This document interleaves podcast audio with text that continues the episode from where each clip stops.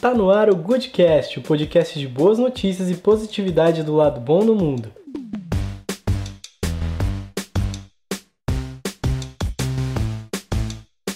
Eu sou o Mola e vou tentar fazer o possível e o impossível para melhorar a sua semana. Aqui no Goodcast eu vou trazer só notícias positivas e histórias inspiradoras, além de séries sobre direitos humanos, não violência e cultura de paz. Para começar, vamos fazer um giro rápido sobre as boas notícias da semana. Tá preparado? Então bora lá. A gente começa com uma notícia histórica para as pessoas LGBT. A transexualidade saiu da lista de transtornos mentais do CID, que é o Manual de Classificação Internacional de Doenças da ONU. Ela passou a ser considerada uma condição relativa à saúde sexual, agora chamada de incongruência de gênero. A mudança mantém a condição no manual para que as pessoas transgênero consigam ter acesso a políticas de saúde pública, isso inclui acesso a cirurgias, hormonização e qualquer outro serviço necessário para a saúde física e mental dessas pessoas.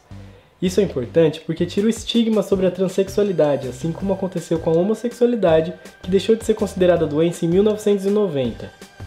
A nossa segunda notícia é sobre uma empresa chamada Giving Brush, que está produzindo escovas de dente feitas de bambu.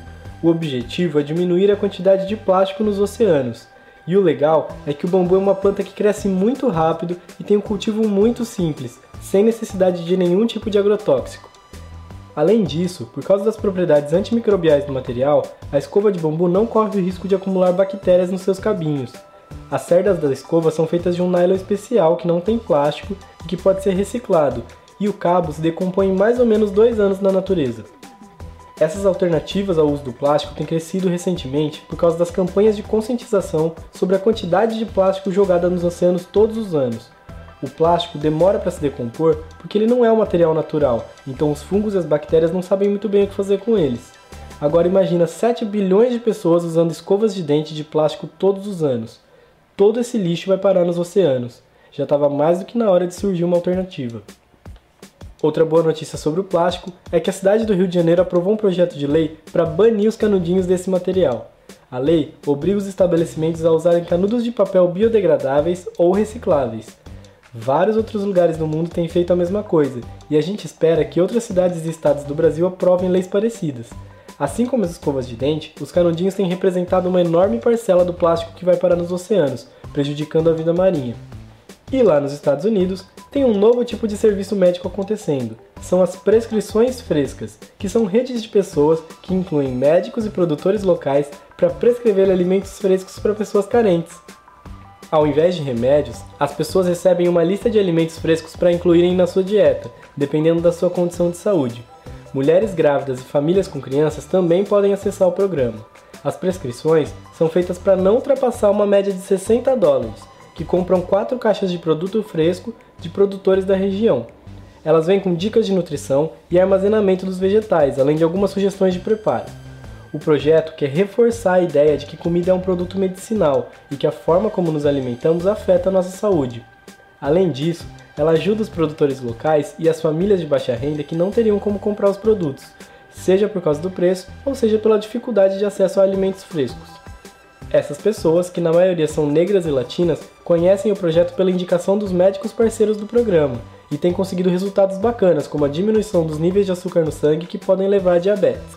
Além disso, a introdução dessa nova forma de se alimentar incentiva os pacientes a continuarem procurando outros produtos frescos que não foram prescritos, melhorando sua alimentação, sua saúde e o comércio local desses produtos. E no Canadá, um chefe decidiu abrir uma loja de alimentos em que você pode pagar o quanto quiser pela comida. Ela se chama Feed Forward e funciona assim: algumas lojas da região e alguns produtores enviam legumes, frutas, pão e outros alimentos que tenham manchas ou que não sejam economicamente atraentes para venda. Então, os consumidores chegam na loja e levam esses produtos, pagando quanto eles podem ou não pagando nada se eles não tiverem dinheiro. Assim, a loja diminuiu o número de desperdício de alimento na cidade e ainda conseguiu servir a comunidade. As pessoas ainda podem assinar caixas dos produtos que chegam na sua casa quinzenalmente se elas preferirem. Lembrando que nenhum dos produtos na loja está estragado ou perto de estragar, eles apenas são sobras de produção ou produtos considerados feios demais para venda. Esse tipo de iniciativa tem sido copiado em diversas cidades do mundo, e o modelo de pague o quanto puder tem funcionado bem. Imagina se toda a cidade do Brasil tivesse uma dessa para evitar o desperdício de alimentos e ainda ajudar quem precisa. Bom, Espero que essas notícias tenham melhorado o seu dia ou te inspirado um pouquinho, porque elas mostram que tem muita gente fazendo coisa boa por aí. E por falar nisso, a gente vai agora para o quadro O Lado Bom da História, onde a gente apresenta bem rapidinho um personagem histórico que contribuiu para melhorar esse mundão.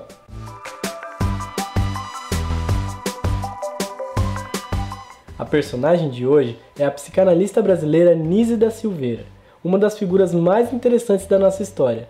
Ela foi uma das pioneiras no país na luta antimanicomial e contra práticas violentas de psiquiatria, como eletrochoque, lobotomia e choques de insulina, além de ser também uma das primeiras profissionais no país a enxergar o valor terapêutico dos animais no tratamento dos pacientes. O seu trabalho mais conhecido deu origem ao Museu de Imagens do Inconsciente, mas nós vamos falar dele só daqui a pouquinho. A Nise nasceu em Maceió em 1905. Ela foi a única mulher da sua turma na Faculdade de Medicina da Bahia, que tinha 157 homens. Com 22 anos, a Nise se mudou para o Rio de Janeiro, que na época era a capital do país, em busca de oportunidades de trabalho. Lá, ela foi presa durante a intentona comunista, após uma enfermeira denunciar que ela possuía livros marxistas. A Nise ficou presa 18 meses, no mesmo presídio que estava o Graciliano Ramos. Isso fez com que ela virasse um personagem do seu livro Memórias de um Cárcere. Quando ela saiu, ela teve que trabalhar quase na clandestinidade, porque estava afastada do serviço público por questões políticas. Em 1944, ela começa seu trabalho no Centro Psiquiátrico Nacional Pedro II, no Engenho de Dentro. Por ela se recusar a praticar os eletrochoques e as outras técnicas violentas contra os pacientes, ela foi encarregada da terapia ocupacional, que era vista como uma atividade sem valor pelos médicos naquela época. Ao invés de obrigar os pacientes a limparem o hospital como era comum, a Anise criou um ateliê de pintura e modelagem para que os pacientes esquizofrênicos pudessem expressar suas emoções mais profundas. Uma das enfermeiras do ateliê com papel fundamental nessa história foi a cantora Ivone Lara, que trabalhou incansavelmente no Engenho de Dentro, trazendo além da sua especialidade em terapia ocupacional, a música como instrumento de socialização dos pacientes. Ela trabalhou por 37 anos no instituto, até se aposentar.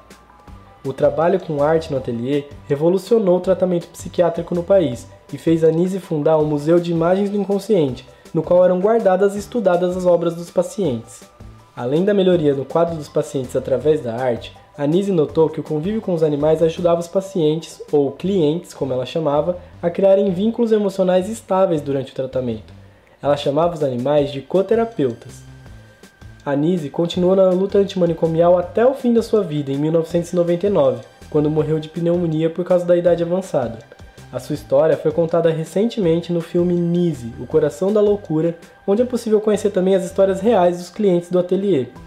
A Nise não gostava de ser chamada de pioneira, embora tenha revolucionado a psicologia e a psiquiatria no país. Em uma das suas entrevistas, ela contou o objetivo principal da criação do Museu de Imagens do Inconsciente. O que eu procurei fazer no Museu de Imagens do Inconsciente foi naturalmente o estudo sobre vários aspectos do chamado louco, mas o que caracteriza principalmente o nosso trabalho é a tentativa de penetração no mundo interno. Este mundo que é, ainda citando Arthur, contíguo com a realidade. É como se as condições adversas, externas, empurrassem o indivíduo e ele não tivesse outra porta de escape, senão a loucura. Nós então tentamos acompanhá-lo um pouco nesse mundo interno para onde ele foi atirado. Claro que o objetivo será trazê-lo de volta à nossa realidade, o que não é fácil, porque a nossa realidade é muito dura para eles. A história da Nise serve para mostrar pra gente que qualquer pessoa é capaz de revolucionar o mundo ao seu redor. É só saber enxergar o potencial certo nas coisas. Espero que tenham gostado desse episódio do Goodcast. Na próxima semana tem mais. Sigam o Lado Bom do Mundo nas redes sociais, arroba Lado Bom do Mundo, e enviem comentários e boas notícias pra gente espalhar por aqui. Beijo, beijo, beijo. Tchau!